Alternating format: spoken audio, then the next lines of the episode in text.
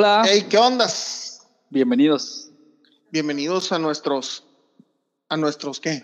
Pues no sé. Podcast, ¿escuchas? A nuestros eh, seguidores, gracias por estar con nosotros. Estamos en vivo en el episodio número 28 de Tenemos que hablar podcast. Gil y Gil, tenemos que hablar primero que nada de lo increíblemente coordinados que estamos eh, cada, en los últimos episodios del podcast donde venimos del mismo color sin ponernos de acuerdo. ¿no? Eh, sí, No, es no. que estamos conectados. pues, Estamos, conec- estamos conectados. conectados, así como ustedes están conectados en Con vivo nosotros. con nosotros completamente. Y estamos transmitiendo por Facebook. También saludamos a quienes nos ven por YouTube y a quienes nos escuchan por Spotify o donde quiera que nos estén viendo. Hoy tenemos un gran tema que es más que un regalo, adopción responsable. De mascotas. Esto es de mascotas. Y, y fíjate, Ulises, tenemos que hablar, es lo que le voy a decir a Omar Moreno después de este programa, porque se la lleva recogiendo gatas de la calle todo el tiempo Gatas y gatos. y gatos, sí, también. Así es, le enviamos un saludo y a todos los seguidores de Universo 24, a toda la gente que nos está viendo en vivo en este momento o cuando quiera que estés reproduciendo este video. Muchas gracias por estar con nosotros y también le agradecemos a Lluvia Gabriel en los controles y en la coordinación de contenido y que nos va a ayudar a darle clic a lo siguiente, que son nuestras redes sociales. Eh, recuerden que nos pueden escuchar por Spotify. Tenemos todos los episodios. Este está en vivo en este momento, pero en unos días estará disponible el episodio 28 en Spotify. Y también estamos Gil en Instagram. En Instagram, en Tenemos que hablar MX, arroba Tenemos que hablar MX, es la cuenta que tienes que seguir el día de hoy. Tenemos que hablar. Y también nos pueden este, dar su suscripción en YouTube. Así que vayan a nuestro canal, suscríbanse, activen las notificaciones para que vean cuando subimos uno de nuestros videos, que puede ser el podcast o puede ser también un Mexicanas Mexicanísimas o puede ser más contenido. Cada vez estar- más contenido. que vamos a estar creando. Y pues a los que están aquí en Facebook, ayúdenos dando like y compartiendo y comentando también. Y ahí hay una Y capita visiten también. la página También tenemos visiten- que hablar.com.mx con contenidos, noticias, videos. Y si quieren colaborar- se pueden sumar a la lista de escritores o de editores de, que tenemos en tenemos que Ah, hablar. Así es, nos, nos mandan un mensajito, nos mandan un mensaje directo, un inbox y dicen yo quiero escribir sobre esto, yo quiero colaborar y ahí Lluvia se, podrá, se pondrá en coordinación con ustedes y nos ayudan a seguir creando contenido para que tengas de qué hablar. Así, Así que es. bienvenidos, pero bueno, vamos a entrar en materia del tema, adopción responsable, hablando de las mascotas en una fecha donde es- muy normal que nos hagamos de mascotas nuevas por las fechas navideñas y porque es un regalo, etcétera. Pero de eso queremos hablar con nuestra invitada, a quien le damos la bienvenida en este momento. Está bien. con nosotros Lisbeth Sánchez. Bravo, aplausos en el estudio. ¿Cómo estás, Lisbeth? ¿Quién es? Muy Lisbeth, bien, ahorita lo vamos muy a decir, ¿no? Háblanos, Lisbeth, ¿cómo estás? Muy bien, eh, muy emocionada. Me da mucho gusto que nos hayan invitado. Eh, aceptamos muy gustosamente la, la invitación de ustedes y muy gra- muchas gracias. No, perfecto. Al contrario, gracias por acompañarnos porque pues eh, nos gusta siempre traer invitados que nos pueden aportar el tema. Platicamos de este tema que nos parece tan importante, Gil, y a todos nuestros amigos, eh, por las fechas sobre todo. Y bueno, Lisbeth Sánchez es coordinadora del Santuario Vida Digna, que trabaja de la mano con Huellita, con Causa IAP. Y ahí es donde, ahí están todos los perritos que rescatan, ¿no? Y, y que están todos los días... eh, pues ayudándoles, alimentándolos, sanando, curándolos, etcétera. Y pues por eso nos acompaña hoy porque vamos a hablar con ella de este, de este tema. Si nos ayudas, yo voy a poner ahí la tarjetita para que leamos un poquito más sobre Lisbeth. Eh, ténganle paciencia, Lluvia está aprendiendo todavía. Muchas gracias. Y Gil, dinos un Sí. poquito más sobre Lisbeth. Pues Lisbeth es coordinadora del Santuario Vida Digna, como ya dijiste, Ulises. Eh, forma parte de la Fundación Huellita con Causa IAP. Es activista en dere- pro derecho de los animales, promotora de la adopción responsable de mascotas. ¿Es verdad todo esto, Lisbeth? Platícanos más. ¿eh?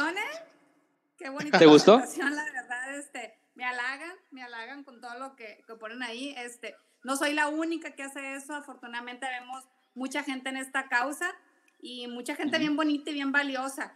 Y antes de que se me pase, porque si no me voy a agarrar hablando y se me va a pasar, mencionaron a Omar Moreno. Sí, Sí, sí, sí. hubo una donación hace, poquito. tuvo, sí, hace poquito tuvo una colaboración con nosotros. Ujú. Ay, se nos, se nos fue el audio. Se nos fue tu audio, Lisbeth. Ya, ya te te escuchamos. escuchamos de nuevo. Ah, ok. Hace poquito le decía, eh, donó un show vi- virtual y todas las, las entradas de la gente las donó él a la fundación. De verdad, muchas gracias, Omar. Ojalá y más gente se sumara a la causa. Sabemos que él es gatero de corazón y él vio y sabe, él, él como gatero sabe la necesidad, como rescatista sabe la necesidad que tenemos en el momento de rescatar y él pues lo hace a su manera, ojalá haya más gente, no nada más rescata, sino que ahora se unió también a, a donar. Muchas gracias Omar Moreno y un gran aplauso para él. Sí, ahí, ahí, ahí se estuvo haciendo una labor interesante, gracias a lo antiguo de los seguidores también. Sí, se hizo un claro. show en, en beneficio y, y gran parte de lo que se compró fue para donativo. Entonces, pues hay muchas formas de ayudar, pero ¿te parece, eh, Lisbeth, si entramos en, en materia para platicar de ese tema, adopción Adelante. responsable? Claro. Dinos, ¿hay razones incorrectas por las que la gente adopta una mascota? Clarísimo. Y este, el, el tema ahorita viene muy ad hoc con la temporada. ¿Cuál es una razón equívoca? No es un juguete para el niño. Es decir, es que mi hijo quiere, eh, le pidió a Santa Claus un, un, un gato o un perro de, de, de regalo de Navidad y para mí como papá es muy fácil ir y adoptarlo o comprarlo en su defecto y entonces es dárselo. Pero de la misma manera que el niño agarra el juguete y lo desecha, hace lo mismo con la mascota. Entonces se pierde ese amor, se pierde ese cariño por, por el objeto, porque lo toman como objeto y al final terminan desechándolo. Entonces esa es una eh, razón inválida para adoptar o para comprar un animal. Esa, Gil, yo creo, y amigos, como decías tú, Lisbeth, por la temporada es algo que pasa Sí. mucho, ¿no? ¿Cuántas veces nos vemos de que, "Ay, papá, quiero, quiero un, o mamá, quiero un gatito, quiero un perrito de regalo que me traiga Santa? Y es por la novedad y termina de repente estando Ajá. medio mal atendido.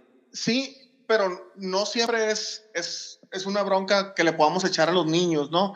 Más bien, yo creo el, el, el asunto aquí es con nosotros como padres, cómo les comentamos a los niños o qué educación les estamos dando respecto a lo que van a recibir, entenderlo como un individuo, no sé si sea el, el término, como, como un ser Correcto, vivo, un ser vivo que tiene, que tiene sentimientos, que tiene necesidades y, y que no lo puedes eh, dejar. eh, o sea, que no es un, un tema de una moda o de un, ay, mientras me es divertido, lo voy a tener y después ya lo voy a tirar. Mira, aquí la primera pregunta es, quiero llega una familia y se quiere adoptar, ok, tú estás dispuesto a brindarle atención a un ser vivo que requiere de toda tu atención, de tu amor y de tu paciencia, 15 años al menos. O sea, no, no va a ser un año, dos años, estamos hablando de 15 años. Y no va a ser Exacto. un animal, pues no va a ser alguien a quien tú puedas tener como un animal enjaulado o algo, va a ser un miembro de tu familia. Y no estoy hablando únicamente de perros, también me refiero específicamente a los gatos, porque de igual manera la gente desprecia al gato como desprecia al perro. Entonces, es un compromiso familiar que se hace con un ser vivo por 15 años aproximadamente. Entonces, eh, cuando ellos empiezan a ver la magnitud o lo, que esto significa, digo, es más válido decir, ¿sabes qué? Siempre no, a decir sí y después desecharlo. O sea, Que creo que hay que, hay- hay que- hay que- ajá. Perdón, hay una palabra clave en lo que dices y va muy de la mano con el tema que estamos hablando de que es más que un regalo y esa adopción responsable, em, la parte del compromiso. Así y es un compromiso a largo plazo, ¿no? Dependiendo Ajá. obviamente el, el, el periodo normal de vida de una mascota y a lo mejor vamos a hablar un poquito más sobre perros porque a lo mejor es, es, em, es el ejemplo más normal o más común, pero digo, un ave, una tortuga, un, un hámster, un, un- un perro, un gato, todos son mascotas y es una relación y es un compromiso de, de alimentarlos, de cuidarlos, de tenerlos sanos. Y, y fíjate que es no mientras está sano, pues, porque hay también gente que los trata bien y todo, pero de repente ya se enfermaron y dice, ay, no, pues es que es un gasto la cirugía o es un gasto el tratamiento y pues ya mejor lo dejo morir, ¿no? Mira, otro de los puntos es, vamos partiendo de que un niño no tiene la madurez de ser responsable de una mascota, ¿sí? No puede ser responsable. Entonces, los papás regularmente lo que hacen es, pero tú vas a ser responsable, tú te vas a encargar de recogerle la pipí, la popó, tú te vas a encargar de darle de comer. Seamos sinceros, pues un niño de 4 o 5 años no tiene la madurez de tener una responsabilidad de esa magnitud. Si a veces a los adultos se nos dificulta, un niño no puede, o sea, eh, hay, que ser realmente conscientes de que al final la responsabilidad es del papá o es de la mamá, digo, de, cualquiera de los dos, pero no del niño, pues, y, tenemos que ser conscientes en ese sentido, la responsabilidad va a ser mía. Si hay una educación hacia el niño donde le podemos enseñar, más no es la responsabilidad del niño. Exacto, sí, e, es que la responsabilidad es de los papás en este caso o de quien da el regalo, si es a un niño pequeño, de ser conscientes, o sea, no, le estás regalando un peluche, no le estás regalando un juguete, le estás regalando otro ser vivo. Entonces hay una responsabilidad grande en esa parte. Vamos a leer los comentarios de nuestro público, Lisbeth. Tenemos una, eh, una comunidad muy activa este, de muchos lugares de, de, de, Latinoamérica, de hecho, y nos gusta mucho leer esos comentarios, como dice aquí Naudia Yola. Y que además, específicamente con ese tema, vibran mucho. Exactamente, exactamente. Entonces ahí nos dicen Audi, es para el resto de la vida de ellos, son mi familia, mis gatos y mis perras. Y, y puso un comentario antes sobre, sobre la educación y la parte de la responsabilidad de los papás para con los hijos. Los papás deben ser responsables y enseñarles cómo tener a un perrito o un gatito. Entonces, de la mano de este regalo, que no estamos peleados, Gil, con la parte de que regales una mascota a tus hijos, que, qué gran regalo es, ¿no? Pero regálales también la conciencia y la educación de decir, está en tus manos la vida de otro ser vivo que tienes que cuidar, que tienes que entretener, que tienes que jugar con él, que tienes que limpiar sus espacios, ahora, para que sea una adopción eh, eh, responsable. Ahora, sí, sí creo que debe haber también o sea, o, creo que lo hay, ¿no? Dentro del quien da adopción, como una especie de requisitos de, a ver, tienes hijos de esta edad, no te lo puedo dar. O, ¿Existe eso o no existe? Depende de qué es lo que quieras adoptar. ¿Qué quieres adoptar? Un cachorrito para un niño que tiene cuatro años, que, no, que ni siquiera tiene madurez en sus manos para poder agarrarlo no se puede, pues mira, acuérdate que también estás poniendo en riesgo a tu hijo, ¿eh? O sea, de ahí derivan también muchos accidentes, porque yo quiero para mi hijo un animal que no, que no es apta para él, pues. O sea, lleva, lleva también esto muchas consecuencias y muchas responsabilidades, por eso es, es decir, si yo tengo a un niño de cuatro años, pues escojo un perro a lo mejor un poquito más maduro, con un temperamento más tranquilo, que pueda sacar a pasear yo a mi hijo junto con el perro, pero la responsabilidad al final es del adulto, pues o sea, hay una, hay, hay digamos, un perfil de un perro para una familia determinada. Exacto, que, que, va muy de la mano con lo que dice aquí Mago Ibarra, gracias, siempre está muy activo en todos nuestros eh, episodios cómo elegir a la mascota correcta para, para que forme parte de la familia. Perro, gato, pez, ave, reptil. Hay un perfil, como dices tú, Lisbeth, y si la familia es muy activa, pues puede ser un perro grande que salga a ejercitarse. Si la familia es muy pasiva, una mascota que no requiera tantos cuidados. El espacio de la casa, ajá, porque El espacio de la casa, exacto. Este, quiero un perro grande y viven en un departamento, pues. O sea, eso no nada más va a ser un problema de, un problema conductual para el perro, sino también te va a originar problemas en tu casa, te va a originar problemas con tus vecinos y vas a terminar diciendo, ¿sabes qué? Siempre no lo quiero, siempre no lo pude tener. Por eso cuando regularmente hablan y me piden un perro grande, le digo, oye, ¿cómo es tu casa? ¿Tiene patio? ¿Tiene cochera? ¿Está cerrada? ¿Está techada? Eh, es importante saber la descripción de la casa para conocer también este, exactamente qué perro es el que quiere, porque a lo mejor yo quiero un perro grande y no tengo el espacio ni las condiciones de mi casa son las óptimas para un perro de tal condición. Exacto, hay que, hay que hacer muchos análisis. Gil, tenemos otra pregunta interesante. Dice Carol Garza, dice, ¿a qué edad del hijo se considera conveniente que un padre pueda dar su cuidado, perdón, dar a su cuidado una mascota? Fíjate que eso es, es, muy, es muy variable, pues el mismo padre se va a dar cuenta, porque si nos ha tocado decir, ¿sabes qué?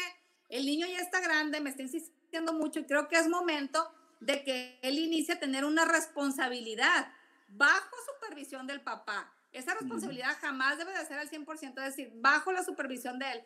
Yo considero que 12 años, es decir, cuando el niño ya entra a la secundaria es una edad buena para que un niño empiece a tener una responsabilidad. Antes no, antes no, porque los niños y fíjate que, son niños muy chiquitos.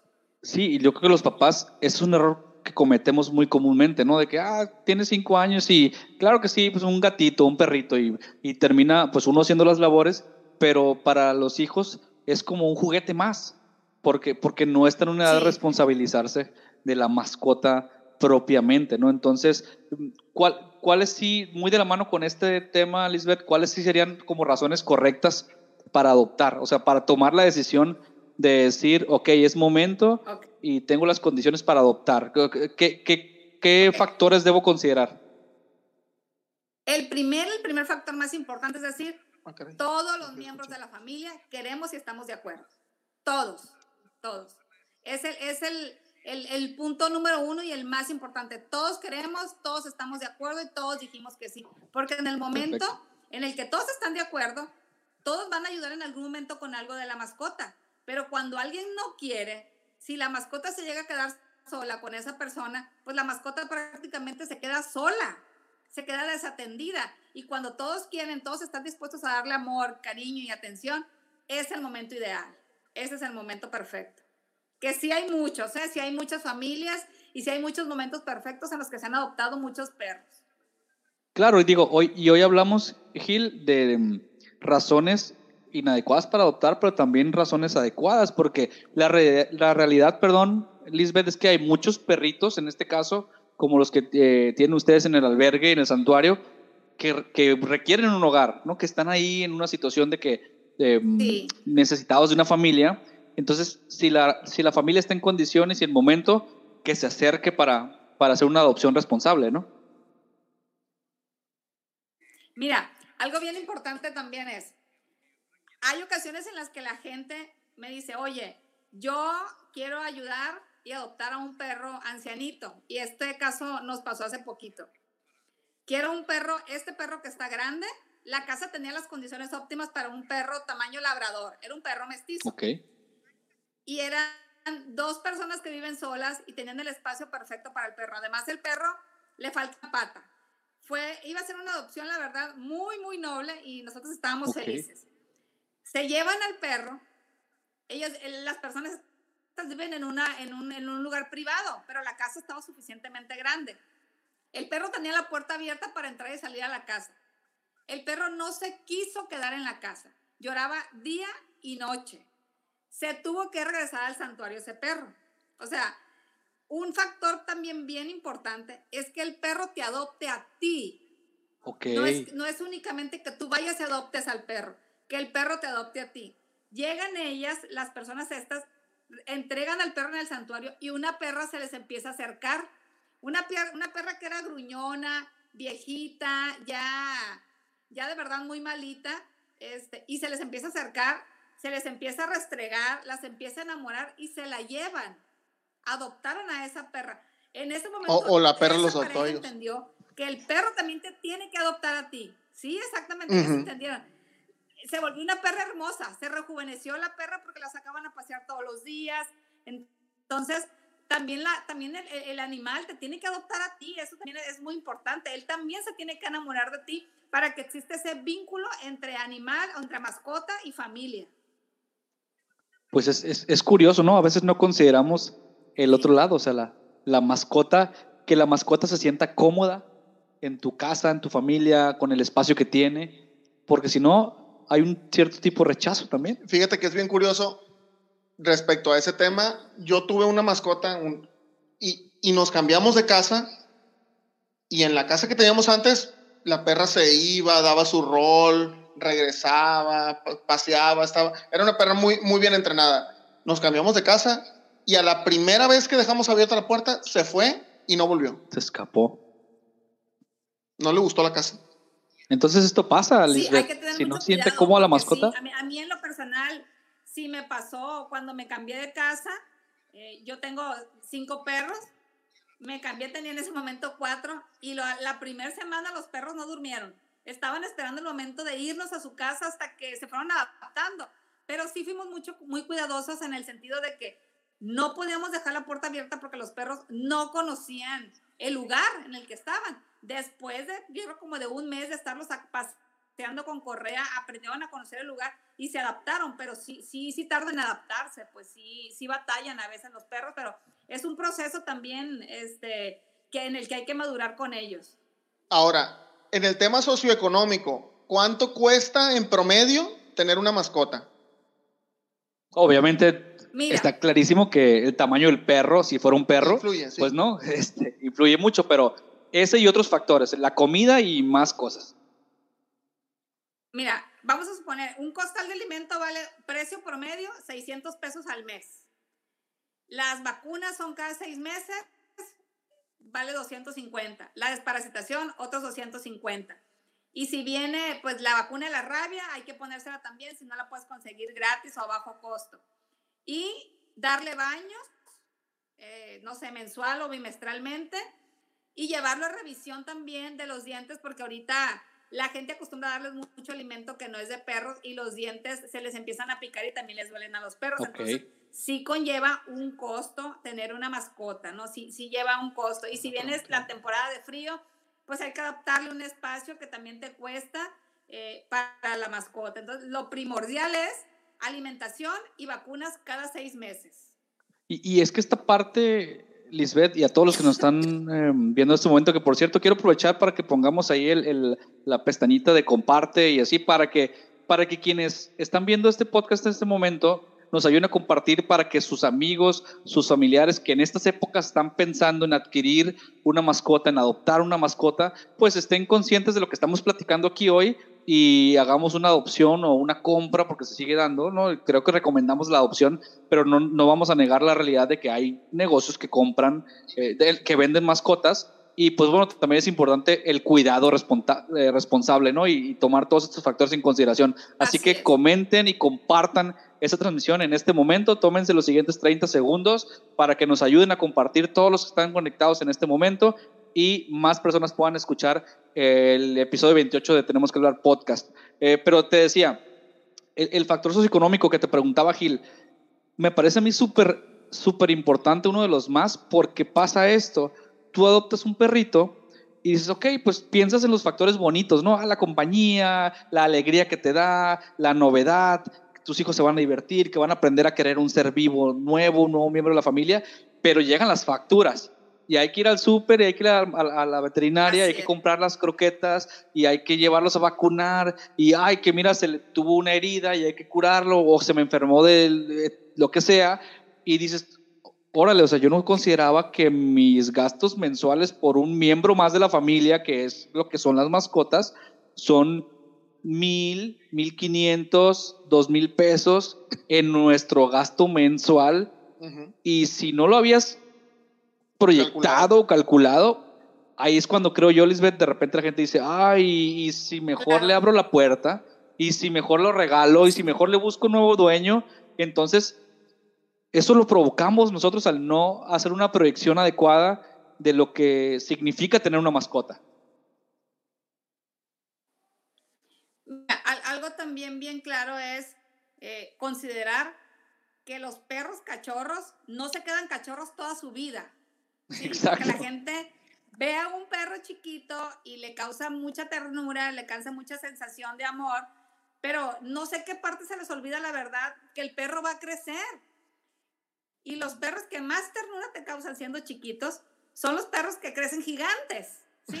Los más peluditos son los más gigantes. Los que tienen la carita más arrugada son los más grandotes. Entonces, un animal grande requiere más cuidados, come más y aunque a nadie le gusta hablar del tema, hace mucha popó. Ah, exacto, exacto. Y ese es un punto, ese es un punto bien importante porque hay gente que no quiere tener al animal haciendo haciendo del baño dentro de su patio. Y lo sacan a la calle y tampoco quieren recoger sus heces y son heces de un kilo. Entonces, o sea, no, quieren, no quieren nada. a considerar, es un punto, o sea, realmente nadie te habla de eso, pero es una realidad, ¿no? Entonces, eh, son muchos factores. El perro crece, mi espacio ya no es el adecuado y lo más fácil de mucha gente es abrirle la puerta y sacarlo a la calle. Y no tiene que ver nada tampoco con la raza o la fineza o la pureza del perro, porque todas las rescatistas regularmente rescatamos tanto perro mestizo como perro de raza, o sea, son igual de vulnerables. Eh, un perro que puede ser de raza y que a los años se queda ciego, lo echan a la calle después de 10 o 12 años, entonces eso tampoco se vale. Cuando el animal más te necesita, te deshaces de él, pues eso es una crueldad, la verdad, lo, que hacemos. Es exacto, el punto de la crueldad es bien importante. Ahorita vamos a hablar un poquito más de eso. Y, justo respecto a lo que dice, creo que el comentario que tenemos aquí de Alma Guerrero es, eh, da en el punto, ¿no? Es, ¿cuáles son los motivos más comunes por las que las personas se deshacen o abandonan a sus mascotas? Mira, uno es porque creció, uno es porque creció. El otro es porque me cambié de ciudad y no puedo cargar con el perro. O sea, sí puede cargar con dos camiones de, muebles, pero no puede cargar con el perro. Entonces, casualmente donde se cambia, tampoco aceptan mascotas. Y yo tenía, entonces nunca pregunté. Y otra de las razones tristes por las cuales abandonar a un perro es que el perro se me enferme, motivo de mi, de mi irresponsabilidad por no haberlo esterilizado. Una enfermedad muy común en los perros es el cáncer, el TB es tumor venéreo transmisible que se transmite por medio de las relaciones sexuales de los perros. Si yo desde un inicio no tuve la responsabilidad de esterilizar a mi perro o a mi perra, corre el riesgo de tener un, de, enfermarse de TBT. El cáncer o TBT, curarlo cuesta, es un cáncer. Un cáncer requiere de quimioterapia manales que me van a costar. Entonces, esa es una razón por la cual hemos rescatado muchísimos perros con tumores ya en la calle y perros de raza y perros mestizos llenos de tumores. Chequen la página de nosotros cómo acabamos ah, ya hace poquito un perro invadido de tumores. Sí, es, es, es muy triste. la verdad, muchos pretextos para abandonarlos, así es. Sí, cuando, yo creo que va muy de la mano con desde el origen de la adopción o de la adquisición de la mascota si realmente había un deseo de tenerla, si realmente había una comprensión de qué era lo que estabas, el compromiso que estabas asumiendo. Si no, es fácil deshacerse de la mascota. Es decir, ah, es que como decías tú, Lisbeth, es que me voy a cambiar de casa, es que no puedo llevármelo en la mudanza, es que no va a caber en el departamento, es que, mil, es que ya se me enfermó y me sale muy caro mantenerlo, mejor ya hay que dormir, etcétera, ¿no? Entonces, lo, porque simplemente ya le perdí el amor, como dices, ¿no? Lo que decías al principio, es que ya creció, me encantaba de cachorrito y, oye, imagínate que tú eras bebé un día, Gil, y que, y que creciste y tu mamá, ay, estabas más bonito cuando estabas bebé y, te abre la puerta, ¿no? o, o, que de repente los perros son traviesos, me rompieron un mueble, me rasgaron. Y, y, ya, ay, me dio coraje con él. Exacto, entonces creo que la parte es asumir que es un miembro de la familia. Este, ahí están los motivos, un pequeño resumen, porque creció por mudanza, porque se enfermó la mascota, porque me sale muy caro. Entonces seamos responsables con esta parte, ¿no? Es un, es un ser vivo y a lo mejor habrá que valorar qué tan válido es recolocarlo con otra familia más que abandonarlo. Luego vemos casos como los que podemos encontrar en la página de... ¿Sí? Sí. ¿Sabes qué? Eso es, bien válido decir, ¿sabes qué? Yo ya no puedo tener a, la mascota por cualquier situación, cualquier, cualquier situación. Entonces, yo no puedo, pero le voy a conseguir un hogar responsable que sí quiera y pueda hacerse responsable de él. Claro que se vale, claro que se vale porque no significa que, que, que, tú lo vayas a abandonar, que lo vayas a tirar. Consíguele un hogar, mándanos a nosotros las fotos, nosotros lo promovemos para adopción y que se vaya a otro lugar donde sí le puedan dar la atención y lo necesario para esa mascota. Claro que sí se puede. Sí, te, iba a decir, porque luego vemos casos de que le abrieron la puerta o que se mal cuidó o incluso no ocupas dejarlo que huya o que se vaya irresponsablemente. A veces tenerlo, en mi caso, particularmente me ha tocado ver más de un hogar, sin decir de quién ni nada, que me han platicado, de perros que los tienen pues en esclavitud prácticamente, encadenados, abandonados, solo le acercan su plato de agua y de comida a lo mucho, o, o, los tienen para que cuiden una casa abandonada sin compañía de nadie, cuando un perro es un, es un tipo de, es un ente social también que necesita el cariño y convivir con, con, personas o con otros perros y luego los vemos pues llenos de tumores, dañados, lacerados, como podemos ver en la página de, de Huellita con Causa IAP, en la página del santuario, este, que son casos lamentables, ¿no? Llenos de tumores, heridas y que son perros que, bueno, afortunadamente existen personas con la labor como la que tú realizas, Lisbeth, y todo el equipo que están ahí trabajando todos los días para curar a estos perros, darles una vida más digna y, y también pues recolocarlos con familias adecuadas. Tenemos por ahí otro, otro comentario. Otra pregunta de Alma Guerrero que dice, pregunta si hay alguna penalización, perdón, para las personas que abandonan deliberadamente a sus mascotas. Ejemplo, que lo dejan solo en la calle y se van. Y también Mago Ibarra hacía una pregunta más o menos por el estilo, para unirlas y, este, y dinos, Lisbeth, sobre esto. Ok, sí. Eh, bueno, no, no la tenemos ahí, pero sobre la pregunta que nos dijo, ahí está, ¿creen que debe ser castigado el lucro de las personas que se dedican a cruzar y vender? ahí van relacionadas un poquito las preguntas.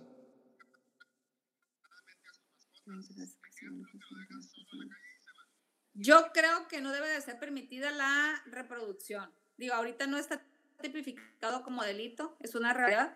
El reproducir no, no está tipificado como delito. Eh, pero eh, si nosotros quisiéramos combatir eso, lo que podemos hacer es evitar consumir, comprar perros en la calle. Eh, ahorita es la verdad bien, bien triste. Afortunadamente en, en Facebook no está permitido vender mascotas, está penalizado. Si alguien en Facebook está intentando vender a su mascota, tú lo reportas automáticamente. Ah, cualquier, cualquier animal no está permitido venderlos. Eh, tú lo reportas a, a, Facebook e inmediatamente bajan la publicación.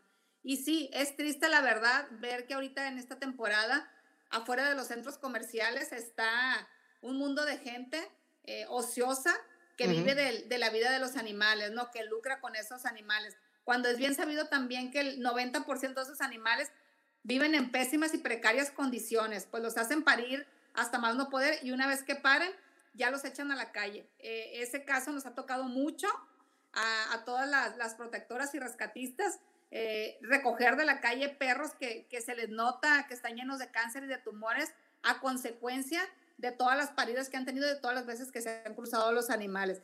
Creo que sí debería ser castigado, porque al final es un mal, es maltrato mal. Creo que sí debería estar tipificado también como delito abandonar a tus perros, pero acuérdense que para toda, toda acción de delito necesitamos pruebas y evidencias. Y nos falta madurar también ese proceso, porque la gente, pues, sí reporta con nosotros, pero al final nosotros no tenemos ni pruebas ni evidencias para mostrar tal o cual acción. Pero vamos, vamos, vamos avanzando bien, está avanzando, Ahora, está trabajando. No sé yo si es, si es un tema de, de leyenda urbana, este, pero a mí, a mí me, me llegó de que regularmente también esas crías que son de cruza y cruza y cruza y cruza, regularmente traen algún defecto también genético, una enfermedad, este, como que los, los perritos esos que venden en los, en los centros comerciales, regularmente, por, precisamente yo no lo había entendido, ahorita que, que, dices, que dices de este, el cómo viven pues, los, los papás de los perritos, seguramente por eso debe ser que sí tenga algo de cierta esa, esa leyenda urbana o estoy en un error? Mira, es, es, muy poco probable eso. Lo que puede pasar es que esos animales que tienen como pie de cruza están alimentados con el peor alimento y bajo las condiciones más precarias. Es decir, tienen un embarazo de alto riesgo. Nacen esas crías, nacen esos cachorros y nacen este, sin estar bien alimentados, sin estar bien vitaminados, eh, con lo último que ya tiene la perra, una perra que se está descalcificando. O sea, en realidad ese cachorro no está bien alimentado, pues no está bien formado. Por eso, es, por eso es que mucha gente dice que va y compra un animal y que se le muere. Es que el perro no tiene las condiciones nutritivas para poder crecer y para poder desarrollarse. Les dan el alimento de la más baja calidad, no les dan agua, están los perros en peores condiciones, se están pudriendo, tienen infecciones esos animales. Entonces, más bien, eso va por ese lado, más que, más que perder... Eh, eh, pedigrí el animal es que las condiciones de, sanidad y de alimentación y de nutrición no son las adecuadas para esos animales, pues no les interesa la verdad eh, alimentar o tener en buenas condiciones médicas a esos animales.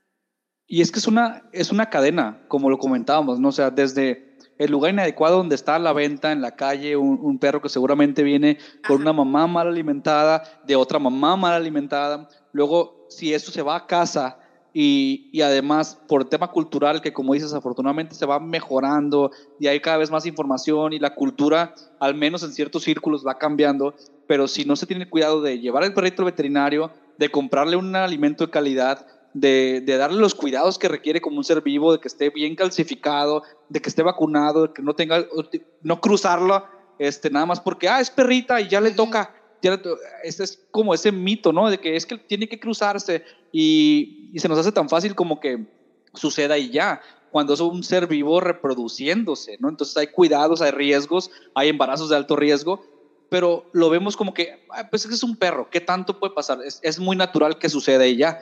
Y la realidad no es así, Lisbeth, es que es un ser vivo con cuidados que debe, que debe de, de llevarse al veterinario, que debe alimentarse bien, etc. Entonces es una cadena que empieza en una compra, en una adquisición inadecuada de la mascota. Sí, mira, ahorita acabas de mencionar algo que es, eh, es un mito decir que mi perra tiene que parir al menos una vez. Y que me disculpe el veterinario que le dijo eso a tal persona porque es totalmente falso. Falsísimo. Falso, falso, falso. Así es. Entonces, eh, el perro, dependiendo de la madurez, eh, se pueden esterilizar a partir de los tres meses de edad. Regularmente el veterinario te dice, oye, yo te recomiendo a partir del cuarto mes, pero si son perros de la calle, que nosotros sabemos que van a tener una mala condición de vida, sí se pueden esterilizar a partir de los tres meses y no les pasa absolutamente nada. Lo único malo que le va a pasar a ese animal es que le vas a garantizar mayor salud, mayor vida y mayor bienestar. Eso es lo único Es decir, algo positivo. Aquí está interesante, por ejemplo, Gil nos decía, yo estaba en esa idea de que las perras una vez al año hay que cruzarlas. Y todo, no, no, no, no una vez al año, ¿no? Pero que por lo menos una vez. En su vida. Y he tenido cantidad de perros, ¿eh? eh digo, y eso es parte de lo importante de lo interesante que, que a mí en lo personal me gusta de, tener este tipo de programas y que hablemos de estos temas que nos, que nos interesan a todos. Exacto, y, y es como, como dice Juve, ¿no? no es como las mujeres de que es que tienes que tener un hijo eh, o los hombres tienen que tener un hijo, pues es otro ser vivo que se reproduce y puede no tener crías en toda su vida, no, no le va a dar cáncer, no le va a dar otro problema, porque es un tema de un mito. Entonces, ya, me hicieron sentir idiota, ¿no? Entonces, no, no, todos estamos aprendiendo, todos estamos aprendiendo. Eh, un, animal se puede esterilizar a partir de los tres meses de edad. Hagan, a ver, para no sentirme tan mal, pongan así, si ustedes también creían eso, o si no, soy el único idiota en esta transmisión. Mientras Lisbeth se muere de risa. Excelente idea. No, es que todos estábamos en la misma creencia. Es como cuando ¿verdad? te dice tu papá, a los perros no les da frío. Claro que sí les da frío también, pues, o sea, y muchas veces uno crece y se desarrolla con muchas creencias. Pero gracias a Dios que ya estamos en otra cultura y ya estamos madurando todos en ese sentido, pues sí. Resumen, a los perros les da frío, les da hambre, es, no se curan solos, se enferman, no necesitan parir ni una vez, este, se ponen tristes, se ponen felices. hay cosas de esas que yo ya sabía, ¿no? Pues sí, si no se lo digo a ti, lo, decimos para todo el público, pero sí para la interacción, aquí díganos, como decía Gil, como les proponía Gil, los que pensaban que si era necesario que las perritas al menos una vez en sus vidas o una vez al año tuvieran crías, pónganos una manita de que yo creía eso y quienes, y quienes ya sabían que no era así, pónganos eh, también ¿Una sonrisa? pónganos una sonrisa, ¿no? De que yo ya tenía esa información. Ahí coméntenos, ahorita ya tenemos unas respuestas, ahí por ejemplo pone ahí el de, Nora Ramos Aguilera que dice eh, que ella ya sabía, eh, cuando estaba chica sí creía, dice Patricia López, que la saludamos aquí, ella está aquí, aquí en Culiacán. Y es bien importante ir como Lisbeth eliminando estos mitos que son negativos para, para la mascota propiamente porque la, la violentamos también y eh, el tema de la esterilización es súper importante. Yo soy de la idea de que no necesitamos más, más perritos eh, que, que, estén naciendo más perros. No, no, no solo no en la familia, sino que, que estén naciendo más cuando hay tantos para adoptar. ¿no? O sea, hay, hay, está excedida la cantidad de, de perros que hay contra las casas y familias. Entonces poner a, a, acogerlos bien, ¿no? Entonces poner a parir a una perrita y que tenga siete, ocho perros nuevos, pues es, es, es alimentar la sobrepoblación de, de, perros que hay, Lisbeth. Mira, eh, es bien importante el, la cuestión de esterilización. Estoy viendo aquí un comentario de Mago. Ay, se me fue. Se me fue. Dice las fundaciones. ¿Las fundaciones? seguimiento a las mascotas adoptadas para asegurar su comodidad. Regularmente sí les damos seguimiento, Claro que sí. Hay llamadas periódicas a las familias que han adoptado eh, mascotas. A lo mejor no les hablamos con la periodicidad o con, el, o con la frecuencia que nosotros quisiéramos, pero afortunadamente son muchas las adopciones y no podemos estar tanto, pero sí, en su gran mayoría, perdón, en su gran mayoría, sí se le da seguimiento a las adopciones. Retomando el tema de las esterilizaciones, estuvimos en una campaña hasta antes de esta cosa de la pandemia, en una campaña de esterilización gratuita, eh, en un camión de esterilización. Ahorita, desafortunadamente, no se le ha podido dar el seguimiento como quisiéramos, algo por citas por telefónicas, en la página aparecen los datos, pero algo bien importante es, hay clínicas veterinarias que hacen esterilizaciones a muy bajo costo, a muy bajo costo. Eso es bien, bien importante. Si preguntan en la página, ahí les damos toda la información está Patitas Agarritas, está Animal, Animal Pet, digo, hay muchas, hay muchas veterinarias donde hacen también la nueva cirugía que se llama ovaristerectomía, que es una cirugía de mínima invasión, tanto para perros como gatos. Anteriormente era llevar a mi, a mi mascota que le hicieran una cirugía de una rajada de una cuarta de, de grande. Ya no es así, ya se llama de mínima invasión porque es una incisión como de dos centímetros aproximadamente o menos. Entonces, la recupera, el tiempo de recuperación es, es, de un día, es mínimo, y el tratamiento de antibióticos son cuatro o cinco días. O sea, la, verdad es que ya, ya, ya la ciencia avanzó, ya la tecnología también avanzó, y ya no es como antes, pues ya son cero invasivas las cirugías, muy prácticas y muy económicas también. Ya no son cirugías de dos mil, tres mil pesos, ya estamos hablando de cirugías de entre 300 y 600 pesos dependiendo del tamaño del animal ya es más un tema de querernos informar y de querer em, estar con nuestra mascota y, ayudar a este tema. Ahí está la página, facebook.com, diagonal huellita con causa IAP. Esto aquí en Culiacán.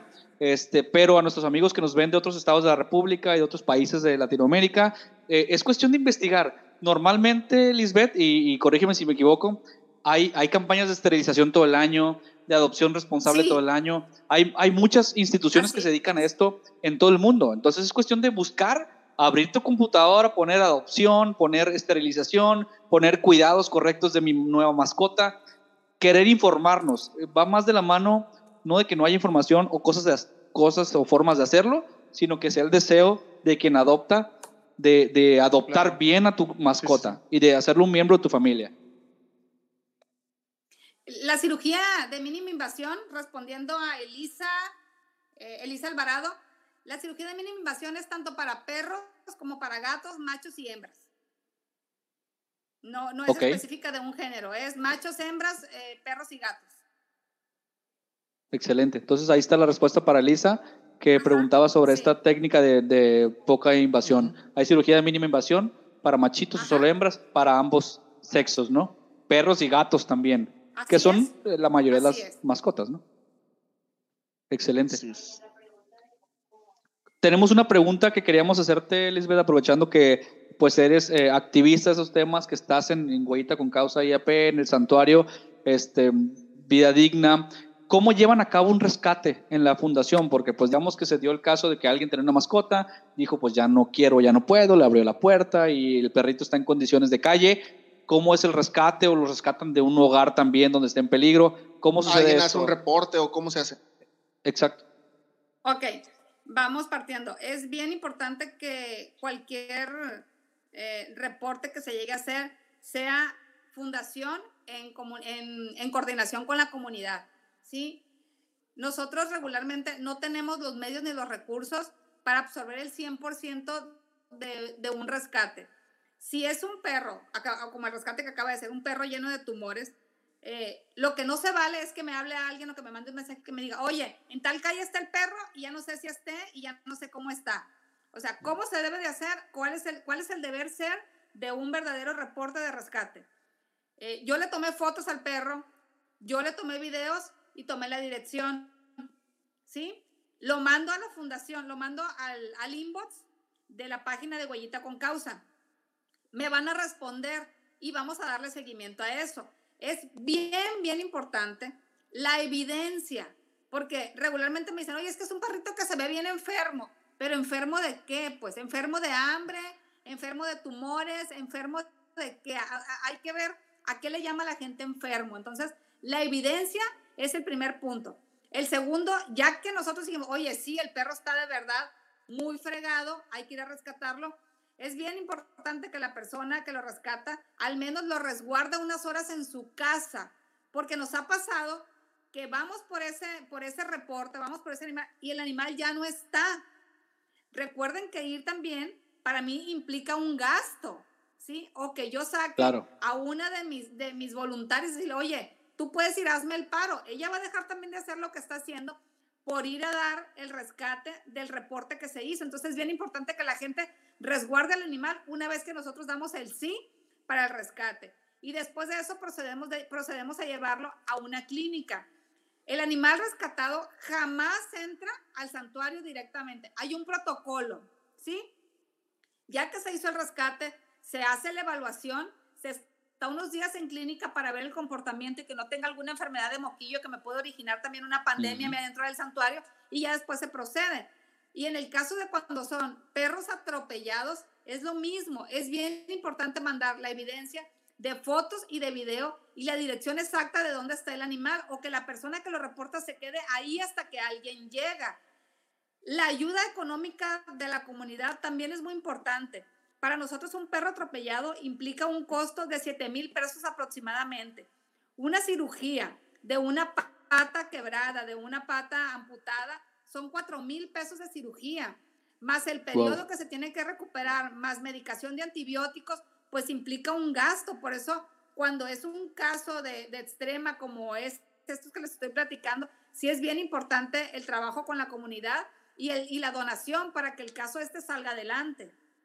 Oye, Gil, quien piense que rescatar y, y, que el albergue de perros es, ah, tienen una finca con, con una reja y, y, pues recogen perros y los echan ahí y a lo mucho les dan de comer y no cuesta, no, está, está equivocadísimo, ¿no? O sea, es, es, una vida, es un ser vivo que se va a operar, que se va a alimentar, que se va a, a, a limpiar, etcétera, ¿no? O sea, y, y, hay una metodología logística que se tiene que seguir para garantizar la salud de los que ya están dentro, ¿no? Y, y ahí está, Lisbeth, creo, una de las claves de este tema, la responsabilidad, es decir, la, la, adopción responsable, porque si no se adopta o se adquiere una mascota, vamos a agregarle la parte de adquirir la mascota para nuestros amigos que no necesariamente van a adoptar un perro rescatado, sino comprar un perro o este, regalaron un Podemos personalmente, yo puedo pensar personalmente que adoptar es mejor, pero hay quien está en su derecho de comprar de un criadero. Bueno, la parte de tener responsablemente a tu mascota, porque de lo contrario, luego ya es una responsabilidad de alguien más. Porque hay quienes están en esta sintonía de rescatar perritos, de rescatar gatos, de no dejarlos simplemente vagar y morir, y tiene costos. Entonces, si somos responsables como propietarios o como eh, dueños de mascota o gente que adoptó, integró a su familia una mascota, seamos responsables pensando también en que si no, alguien más va a asumir ese costo. Así es. Aquí preguntan, dice, si no queremos adoptar, ¿cómo podemos apoyar a las fundaciones de rescatistas?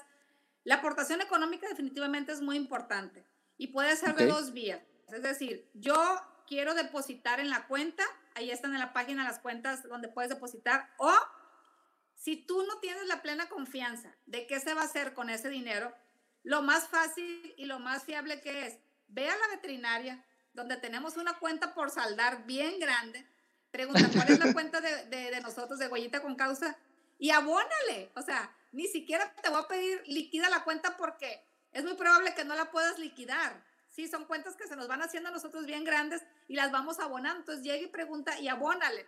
Y la otra es, Puedes donar alimento, puedes donar material de curación, puedes donar material de limpieza, eh, escobas, trapeadores, aromatizante. Necesitamos muchísimo aromatizante y muchísimo cloro para estar sanitizando las áreas de las mascotas. Este, y entonces hay muchas maneras de ayudar. Esas que te menciono son unas cuantas en las que tú podrías este, apoyar a cualquier fundación, no nada más a nosotros. Pregunta curiosa, Lisbeth. ¿Cuántos perritos tienen ahorita este, en resguardo?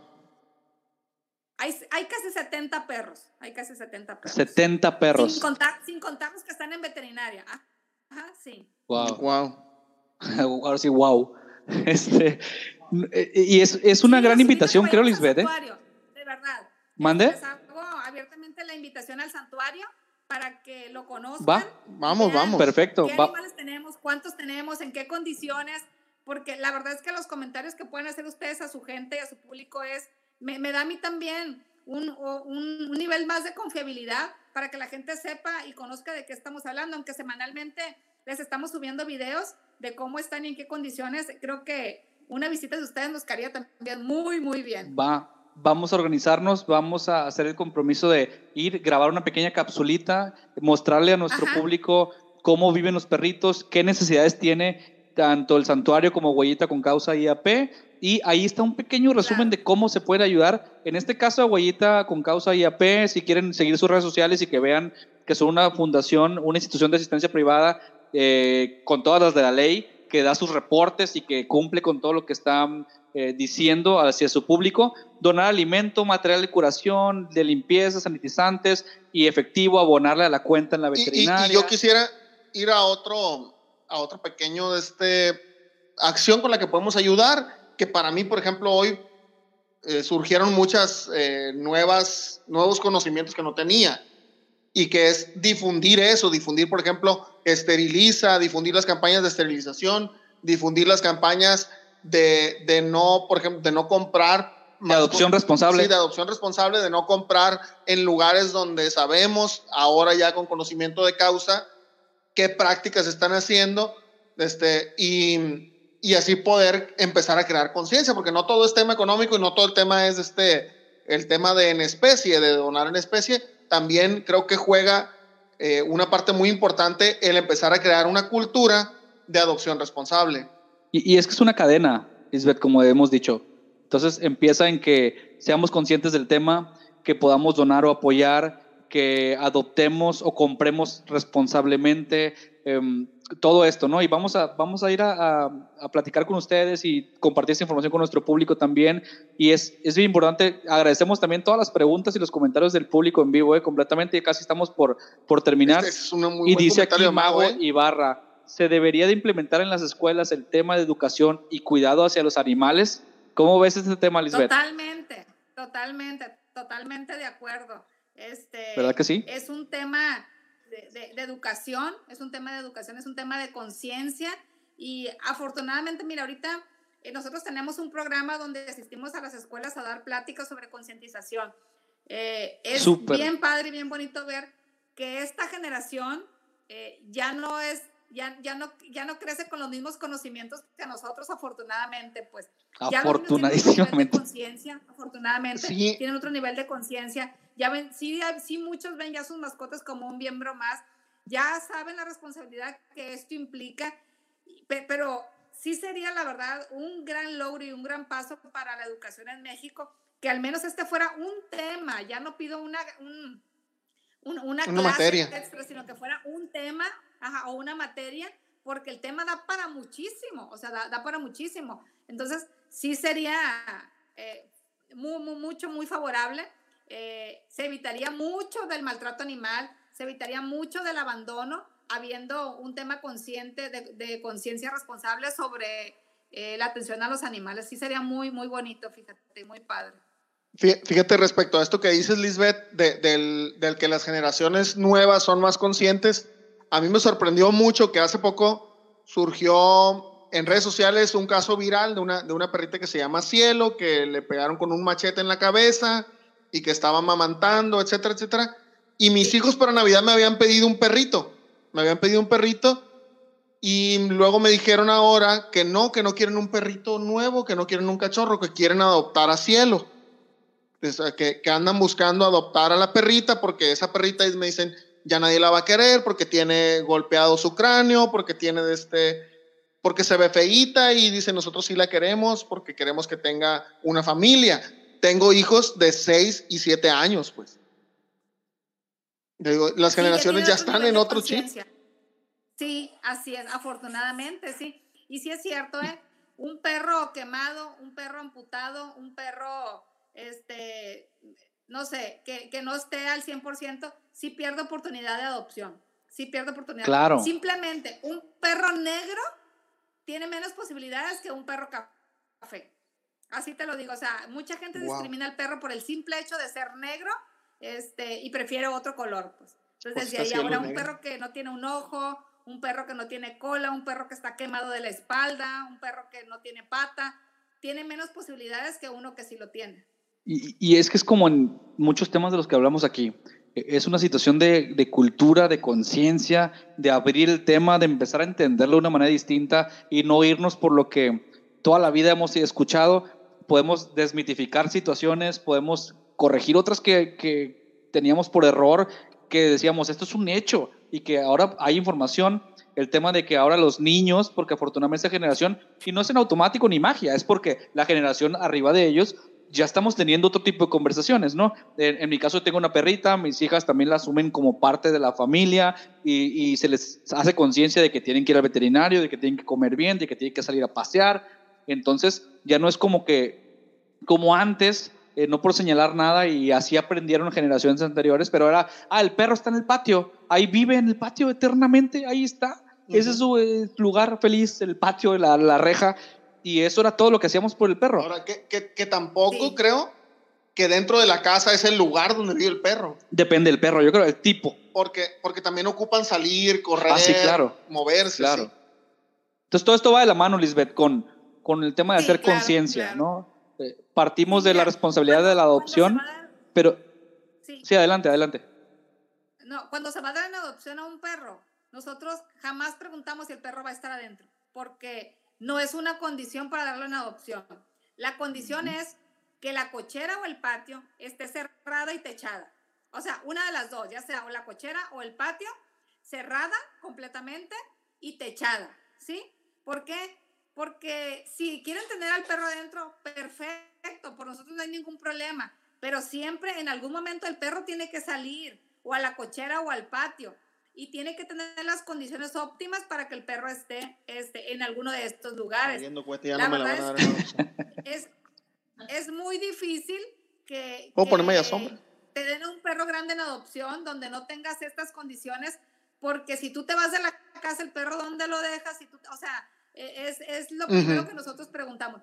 Si hay muchas familias este, que acostumbran a tener a sus mascotas adentro, qué bueno, qué bueno pero como no todas eso lo hacen y el riesgo es mayor para el animal, esas son las primeras condiciones físicas que se requieren para la adopción de un perro.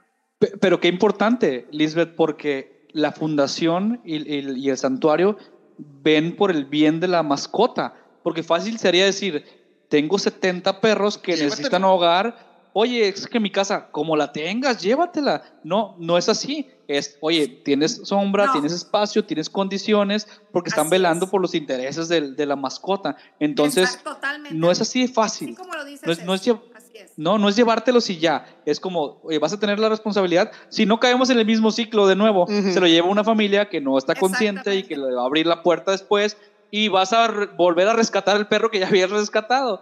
Entonces, es un tema de hacer conciencia, Lisbeth. Y nos pregunta por ahí, este, bueno, adelante. rescatar a un perro rescatado. Ay, se cortó. Adelante. Ah, ok, perdón. Re rescatar a un perro eh, implica también un rescate emocional para el animal. ¿eh? El animal también Exacto. sufre. Un perro que ya fue adoptado y lo regresas, sufre. Sufre una consecuencia emocional y muchas veces este, pues hay que sacarlo de este trance también, porque sí sufre el animal muchísimo. Entonces, eh, hay, que, hay que ser bien conscientes de lo que vamos a hacer, ¿no? Sí, claro que está el componente emocional. Mejor, mejor que nos hablen y lo regresen.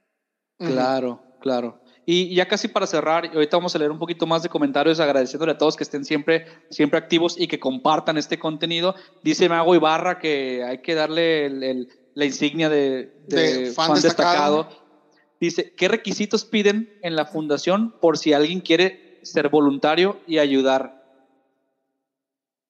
Lo primero es tener muchas ganas de verdad, ¿no? Eh, el ser voluntario y querer ayudar es también una vocación, es también una vocación. No es fácil, no es fácil este, ir a ser voluntario. Eh, antes nosotros lo que les decíamos es, eh, nos poníamos en el Parque de las Riberas y el primer paso era ir a estar ahí los domingos apoyando en el stand para involucrarnos un poquito más en las labores y en qué es lo que realmente se hace como fundación. Ahorita hay gente que quiere ir a limpiar el santuario, Entonces también se les está abriendo un poquito más la puerta, que esa parte es un poquito más delicada, porque no le podemos dar acceso a todo mundo al santuario, porque el lugar está restringido por la misma seguridad de los animales, pues, pero el, quien guste ser voluntario, que mande sus datos a, la página, que los mande por inbox, que manden su teléfono y regularmente soy yo la que se comunica con la gente, me los pasan a mí los inbox y yo soy la que les está hablando, entonces, eh, que manden su teléfono, que manden sus datos y con gusto nos comunicamos tan sencillo como Gil quiere ser voluntario, se mete en este caso a, Facebook de Huellita con Causa IAP, alguien que nos esté viendo de, de, Monterrey, de Guadalajara, Ciudad de México, de Argentina, como están conectados de Colombia, aquí de, de Perú, que hay gente conectada, Lisbeth, eh, entren a la página de su fundación de preferencia, en la, la que hayan visto, la que constantemente vean que realiza acciones como esta, manden su, su mensaje y digan, quiero ser voluntario. La fundación les va a decir, cuál es el mecanismo para ayudar. Siempre, y yo siempre lo digo en todas las causas, ayuda siempre falta, o sea, siempre hay algo que hacer, siempre hay algo que donar, siempre hay algo que aportar. Tus manos, compartir una publicación, donar un poco de tu dinero, o sea, todo ayuda. Estas fundaciones de, todos los días trabajan. De repente también si tienes algún talento que pueda servir para, para ayudar, donar en especie, donar en económico. Hay muchas cosas que se pueden hacer. así así que se haga, ¿no? Ahorita que dijeron de, de otros países, el domingo estuvieron aquí, bueno, en el santuario, unas personas de Ucrania. Fíjate. De Ucrania. Le digo, oye, ¿qué idioma hablas? Porque obviamente pues hablaban muy poquito español. Le digo, ¿eres de Ucrania? Creí que eres de Rusia. Le digo, porque parece que el idioma es que hablo ruso. Me, Ucrania está muy cerquita de Rusia, hablo ruso. Y este, y estaban ahí, en la, fueron al santuario a ayudar.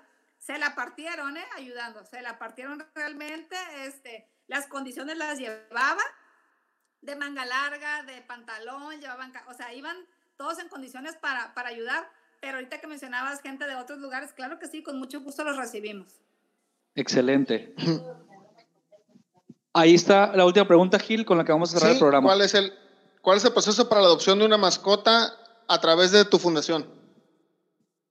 Manda la solicitud vía inbox, también por la página, di que quieres adoptar una mascota eh, de tal edad o de tal tamaño y nosotros con gusto te mandamos imágenes. O si no es así, este, yo me pongo en contacto por teléfono y lo cito en el santuario para que ellos mismos elijan qué perro es el que quieren llevarse.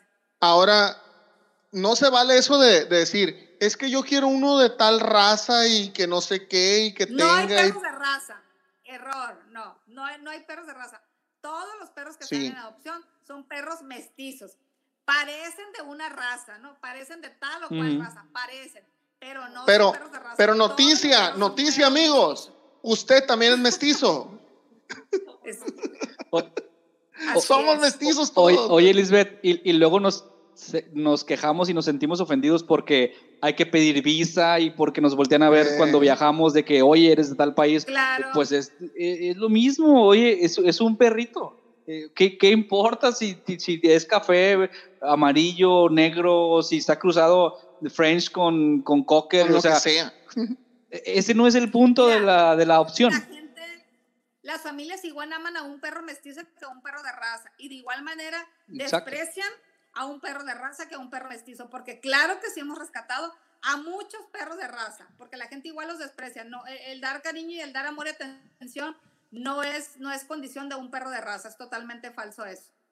Ahora, yo quisiera decir algo antes de, de, terminar el programa y de cerrarlo, y es una especie de reflexión para, para los que somos papás, que es mi caso, y es, si tú adoptas una mascota y a los dos, tres meses o a los dos, tres años la mascota te empieza a dar problemas y la dejas y la abandonas, no te preocupes, le estás dando un mensaje también a tu hijo y el día que tú empieces a estorbar, ¿qué crees que va a pasar?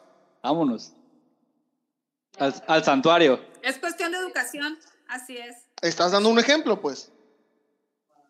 Totalmente. Y, y nos gustaría, Lisbeth, que nos dieras una, una conclusión retomando el tema, más que un regalo, se viene Navidad. Em, quisimos tocar ese tema también porque sabemos que los niveles de adopción o de compra de perritos y de gatos y de mascotas aumentan naturalmente porque es un gran regalo, ¿no? hay que decirlo, es un gran regalo este, una mascota, un integrante nuevo de tu familia em, pero no es tan sencillo como eso. Hay que hacerlo responsablemente. Entonces, ahora que yo como papá, yo como mamá, yo como tío, yo como pareja, quiero regalarle y adoptar una mascota y dársela a alguien, ¿qué, qué tengo que pensar y cuál será la conclusión y cuál es el mensaje que le, que le puedes dar al público? Ok, mira, si tú vas a regalar una mascota, primero asegúrate de que esa persona la quiera, ¿sí? Porque las sorpresas así en, en mascotas no son, no son, la verdad, muy, muy agradables. Yo invitaría a toda la sociedad y a todas las familias a que eviten, por favor, en la medida de lo posible, comprar animales, porque estás contribuyendo al maltrato animal directamente. Cuando tú consumes un animal comprándolo, contribuyes al maltrato animal. Estás en contra del maltrato animal, evita comprar bajo cualquier circunstancia una mascota. Sí los invito a la adopción, a que adopten algún perro, algún gato. los gatos son excelente opción también, son mascotas muy independientes y muy cariñosas también, ¿no? Cuando alguien adopta, da mucho amor, es una labor, la verdad, este, de, de mucha capacidad de amor en una familia y es un gran ejemplo de humanidad y de nobleza, porque tú estás dándole la oportunidad a un animalito que ya no tenía oportunidad. Entonces es una, es, un, es una generosidad bien grande por parte de una familia el querer adoptar. Yo los invito a adoptar, adoptar un perrito eh, con discapacidad es bien importante, un perrito con discapacidad que le falte una pata, que le falte un ojito, o un perro a la tercera edad eh, que, que, a lo mejor ya está grande, pero es un perro también de excelente compañía, también se puede adoptar, no necesariamente tiene que ser un perro hiperactivo. Ah, están las condiciones de, de, carácter para, la, para cada familia. Entonces, adoptar es un gran acto de, de, amor y de nobleza. Los invito a, hacerlo, por favor. Pues ahí está, un pequeño comentario que hacemos como resumen. Si vas a regalar una mascota, asegúrate que la persona quiera tener una mascota, evita comprar, adopta siempre que puedas. Cuando adoptas, das y recibes mucho amor. Seamos generosos con el familiar, con el que va a recibirlo y con la mascota. Y es una excelente invitación. Muchísimas gracias, Lisbeth. Este, y también, Gil, le agradecemos a toda la gente que estuvo comentando sí, muchos comentarios.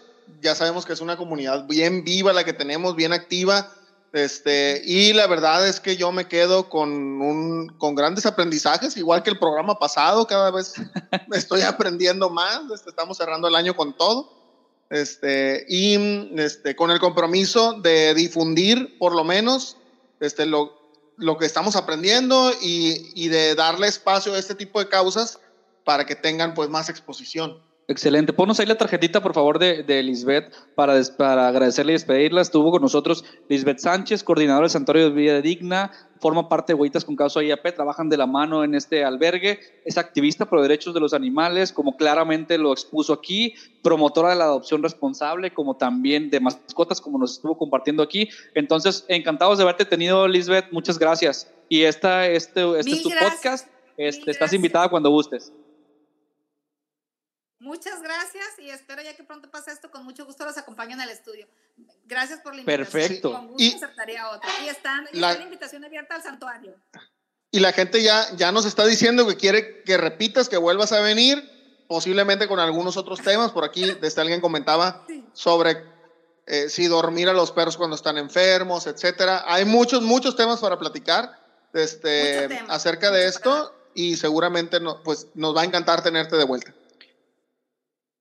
Muchas gracias y muchas gracias a toda la gente que estuvo aquí. Muchas gracias por sus preguntas y muchas gracias por haber compartido. Gracias. No, y gracias a ti también por compartir este contenido en la página de, de Huellitas del Santuario y por estar con nosotros.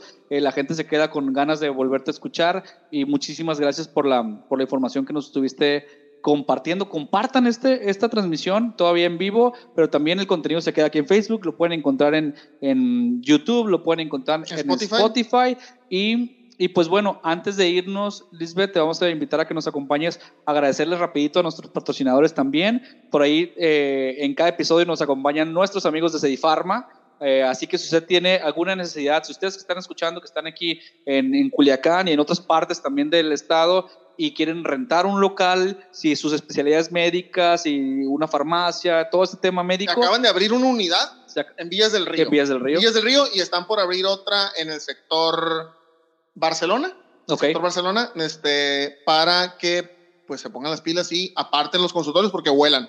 búsquenlos ahí, ahí está la información en Cedifarma en Facebook, ahí está su teléfono y también agradecemos a Ibis que está con nosotros en cada este episodio del podcast. Gracias a Ibis. Si van a viajar de placer o de negocios a Culiacán, cerca del aeropuerto, súper bien ubicado, cómodo, eh, a excelente precio, Ibis es una gran opción. Están por todo el país, pero aquí en Culiacán los encuentran súper cerquita del aeropuerto. literalmente son tres minutos del aeropuerto, este, así que es una gran opción. Llegas, si vienes de viaje y rapidito te quedas ahí en Ibis, te atienden súper bien, muy cómodo. Y pues son nuestros patrocinadores, este, Lisbeth, que nos acompañan cada, cada episodio y nos toca agradecerles también porque es gracias a ellos que podemos eh, seguir haciendo este podcast cada semana. Así que ahí ayúdanos a compartir. Perfecto, vámonos. Listo. Omar, sigue adoptando gatos. Gracias y tenemos una cita en vivo el próximo martes. Síganos en redes sociales. Gracias a todos por conectarse. Compartan. Gracias Lluvia en la coordinación del contenido y en los controles. Y pues bueno, compartan, compartan y compartan. Y muchas gracias. Hasta la próxima. Pon el que dice nos outro. Vemos. Outro y nos vamos. Bye.